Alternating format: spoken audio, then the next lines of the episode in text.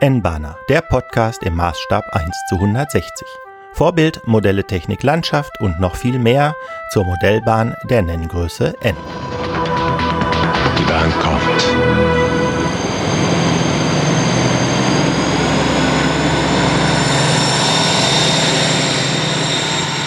Herzlich willkommen zu N-Bahner Folge 10 vom 1. Dezember 2019. Mein Name ist Stefan Hoppe und heute soll es passend zur Weihnachtszeit um Rollmaterial gehen. Der ein oder andere bekommt ja Weihnachtsgeld oder möchte sich so gerne etwas für die Modellbahn zu Weihnachten schenken. Doch was soll es dann sein? Zunächst gilt natürlich, dass richtig ist, was gefällt. Aber der ein oder andere hat sicher den Anspruch, dass auch das Rollmaterial stimmig sein soll. Schauen wir uns also Rollmaterial einmal an. Was gibt es denn da? Die Bahn hat Lokomotiven, Wagen und Triebzüge als Verbund aus Lok und Wagen.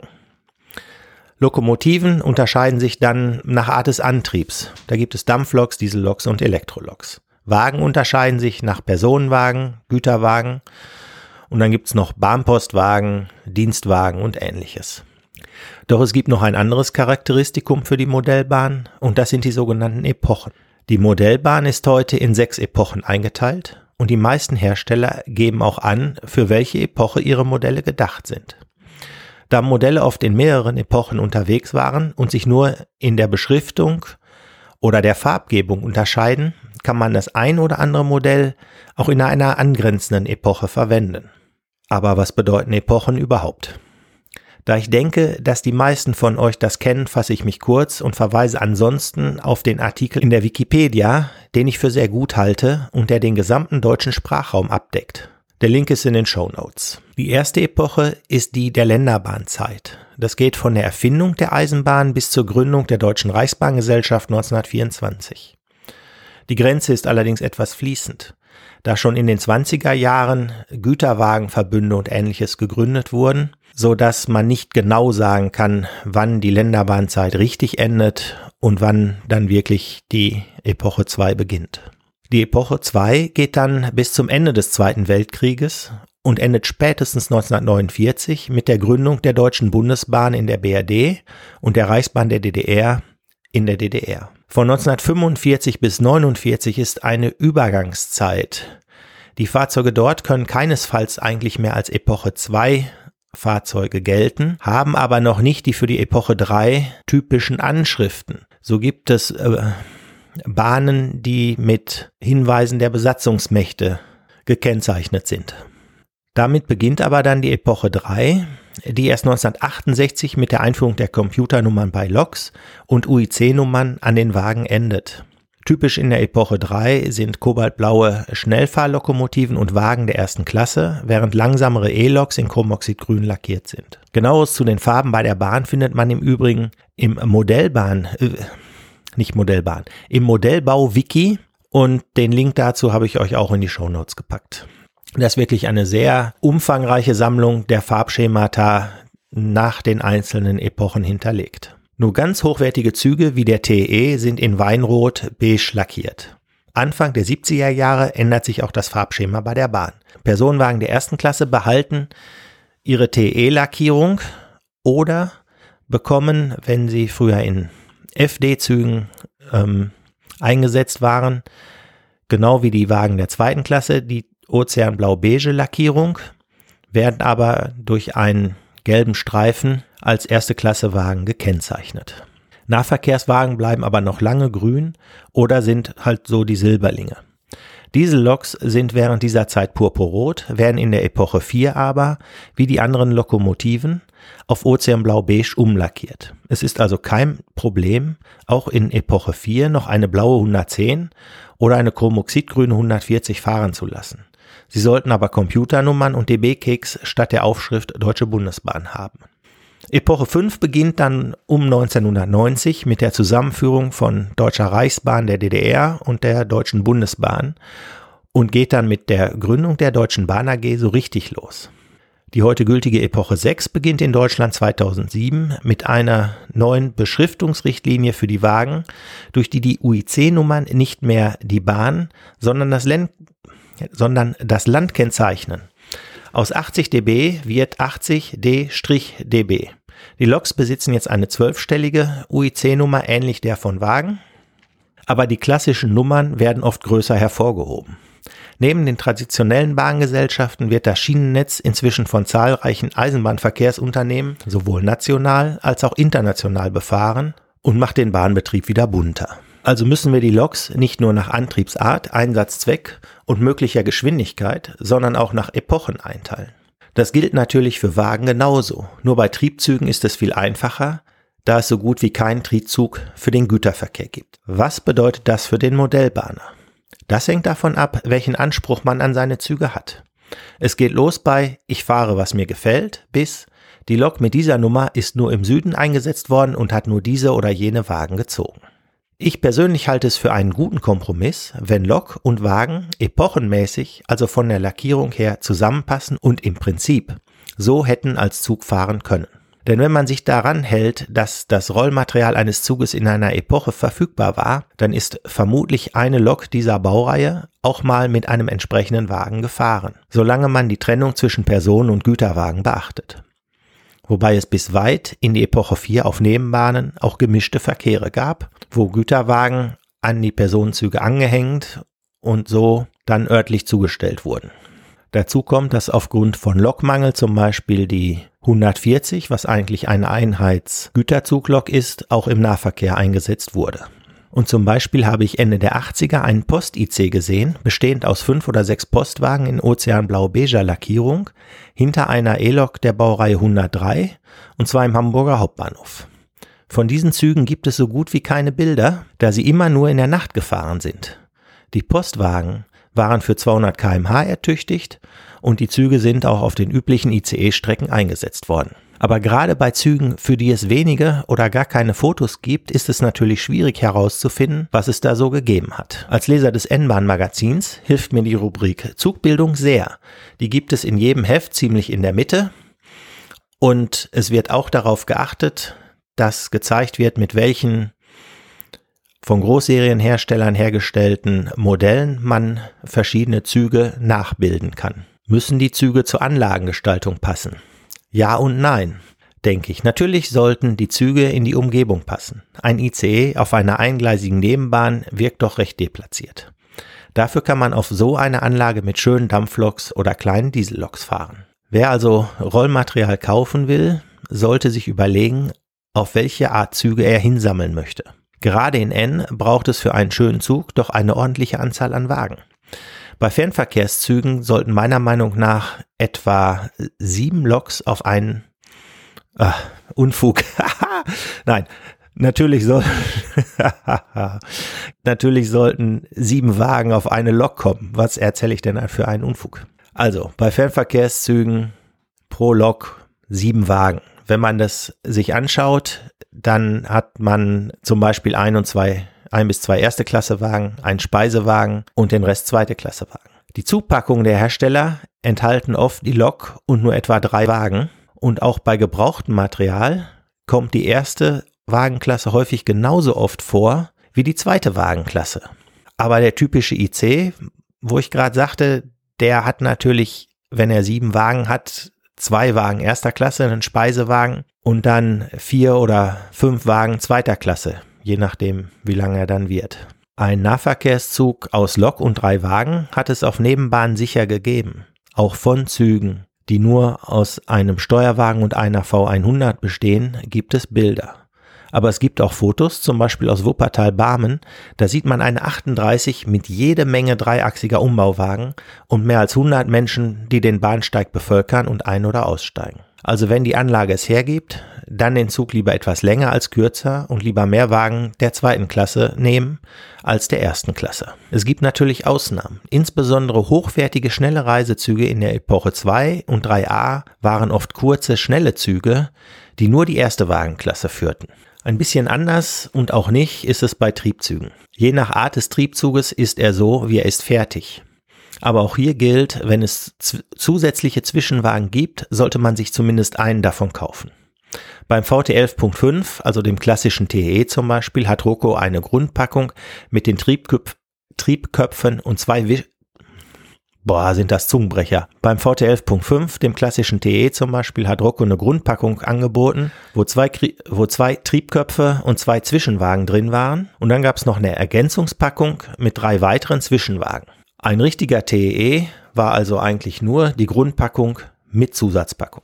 Wie habe ich also mit dem Sammeln begonnen und was würde ich euch auch empfehlen, wenn ihr anfangt? Konzentriert euch erstmal auf eine Epoche. In N ist das Angebot an Rollmaterial so groß, dass man das durchaus machen kann. Zwar gibt es für N nicht so viel Material wie für H0, aber doch mehr als für alle anderen Spurweiten. Und wenn man sich auch erstmal nur auf eine Epoche konzentriert, so bleibt genug zu sammeln. Ich selbst bin mit der Epoche 4 gestartet. Das ist die Epoche meiner Kindheit. Da habe ich Erinnerungen dran und äh, ja, das ist, wie es dann so kommt.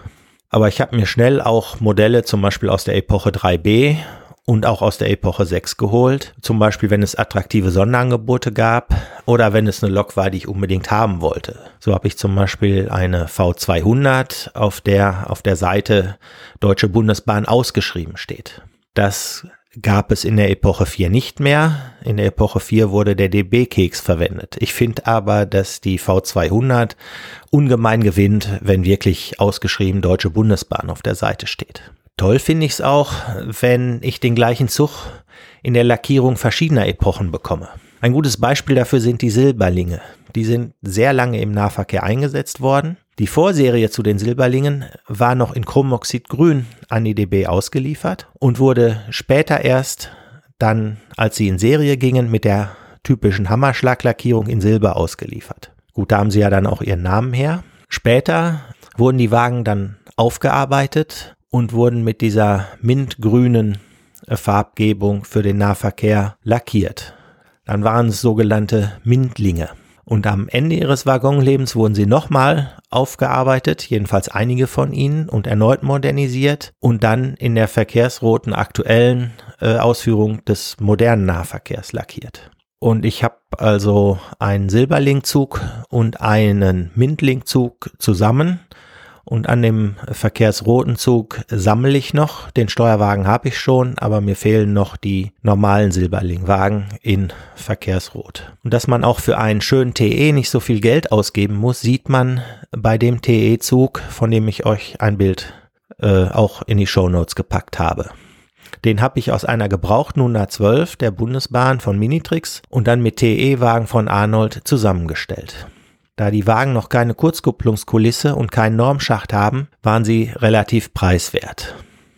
Ich weiß, die Minitrix 112 ist ein klein bisschen zu breit, aber die Arnold-Wagen waren damals schon wirklich State of the Art und können sich ansonsten heute auch noch mit modernen Wagen messen. Wenn man, wie ich, besonders an der Epoche 3b und 4 hängt, dann kann man auch jede der Einheitsloks der Neubauphase aus den 50er und 60er Jahren gebrauchen.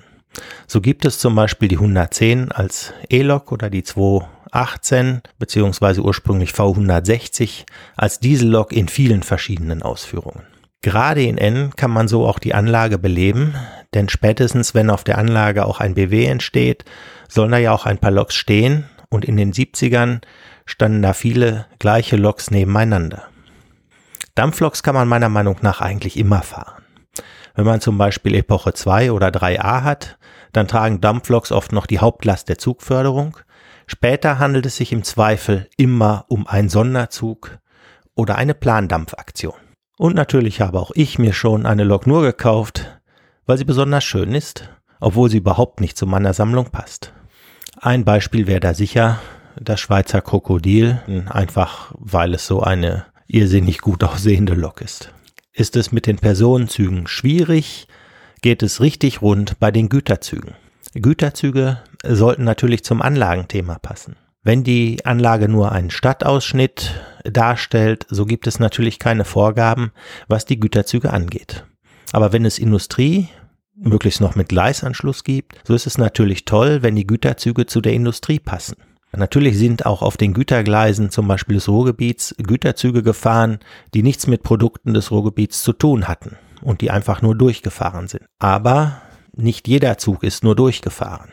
Und äh, es ist wirklich schön, wenn dann auch Züge kommen, die zu der Industrie passen. Denn für die Industrie war der Gleisanschluss und die Bahn sicher das Transportmittel der Wahl zu Beginn der Industrialisierung. Gewandelt hat sich das, denke ich, erst in den 70er und 80er Jahren, als mehr und mehr Verkehre auf den Lkw umgestichtet wurden. Doch selbst wer eine Anlage mit Landwirtschaft zum Beispiel in ländlicher Gegend hat, kann passende Güterzüge einsetzen. Denn in allen Epochen bis zum circa in die 70er Jahre wurden auch landwirtschaftliche Erzeugnisse mit der Eisenbahn transportiert. Ja, es gab Viehtransportwagen für die Eisenbahn, Rübenkampagne über die Eisenbahn. Holz wurde sowieso mit der Eisenbahn transportiert, aber auch alles mögliche andere. Und da, wenn man mal davon absieht, dass die DB AG mal viele ihrer Güterwagen in Verkehrsrot gepinselt hat, sind doch wichtige passende Güterwagen zu haben, die dann in dem typischen Braun von Güterwagen sind und die man recht frei einsetzen kann. Wichtig ist, denke ich, dass die Wagentype passt und der Zug insgesamt stimmig wirkt.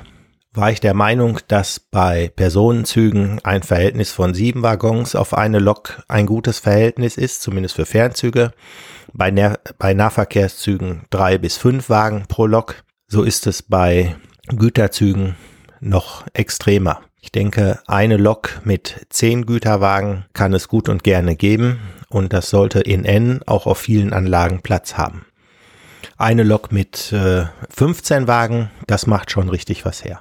Wenn man dann zum Beispiel einen Kohleganzzug hat, wo man äh, 151 hat und man hat dann 15 Kohlewagen, das sieht schon gut aus, wenn das über die Anlage braust. Also gerade bei Güterwagen, wenn ihr gebrauchte Güterwagen auf einer Börse oder so seht, da könnt ihr bedenkenlos zuschlagen, wenn euch die Güterwagen gefallen. Einsetzen kann man die eigentlich immer. Das soll es für heute gewesen sein mit dem Thema Rollmaterial. Ich werde da sicher noch öfter drüber sprechen, aber dann mehr, indem ich mir einzelne Züge vornehme. Zum Beispiel die Silberlinge, dass man da mal wirklich durch die Epochen guckt. Da gucke ich dann noch mal ein bisschen Recherche betreiben, welche Züge und Arten es so gegeben hat. Denn gerade die Silberlinge sind interessant. Angefangen hat man mit Steuerwagen, wo es in der Mitte noch einen Übergang in den nächsten Wagen gab und der arme Lokführer saß dann quasi neben dem Faltenbalg in so einem kleinen Kabuff.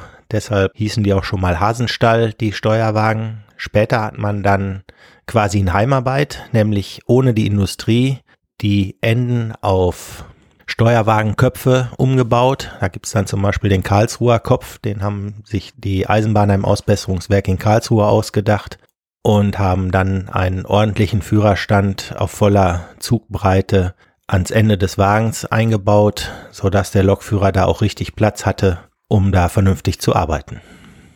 Ja, die Wagen wurden mehrfach modernisiert, hatte ich ja schon erzählt, und so weiter. Also wenn man so ein bisschen in die Thematik einsteigt und sich mit dem Rollmaterial, das man beschaffen möchte oder das man vielleicht auch schon zu Hause hat, mal ein bisschen beschäftigt, dann kann man da immer sehr interessante Sachen rausfinden und ich finde das immer total spannend. So, kommen wir zu den Terminen. Eine Premiere gibt es auf den Sternstunden in Karst. In der Rathausgalerie wird die MAK ihren neuen Flughafen ihren, oder ihr neues Flughafenmodell ausstellen. Die Sternstunden in Karst sind am oder die Ausstellung der Modellbahn auf den Sternstunden Karst ist am 11. und 12. Dezember. Und äh, wie gesagt, da gibt's den Flughafenbahnhof und die Anlage rundherum zu sehen. Kommt vorbei, sprecht mit den Leuten von der MAK, schaut euch an, was wir da machen. Ja, und ansonsten, wie immer, Termine gibt's auf den Seiten des MOBA und auf den Seiten der Rheinlandbahner. Es ist viel los im Dezember, kann ich euch gar nicht sonst alles erzählen. Schaut rein, ich habe Links in den Show Notes wie immer. Und ja, dann bleibt mir nur noch euch eine schöne Adventszeit zu wünschen auf dass ihr die Modelle geschenkt bekommt oder euch selber schenkt, die ihr euch wünscht. Habt Spaß mit eurer Modellbahn, genießt die Zeit bis Weihnachten und ich wünsche euch dann alles Gute bis dahin. Das war N-Bahner Folge 10 vom 1. Dezember 2019. Wenn ihr mögt, kommentiert gerne unter der Folge, schreibt mir eine E-Mail oder meldet euch bei Twitter. Gerade zu dem Thema fände ich es schön, wenn ich ein bisschen Rückmeldung bekäme, wie ihr das so handhabt mit euren Modellen. Der N-Bahner ist ein privater, nicht kommerzieller Podcast von Stefan Hoppe. Über Kommentare und Anregungen von euch würde ich mich sehr freuen. Dazu erreicht ihr mich über das Kontaktformular auf der Webseite nbana-podcast.de oder auf Twitter als nbana1 sowie per E-Mail über info at nbana-podcast.de. Der N-Bahner Podcast ist unter Creative Commons 4.0 Namensnennung nicht kommerziell keine Bearbeitung lizenziert und erscheint auf nbana-podcast.de.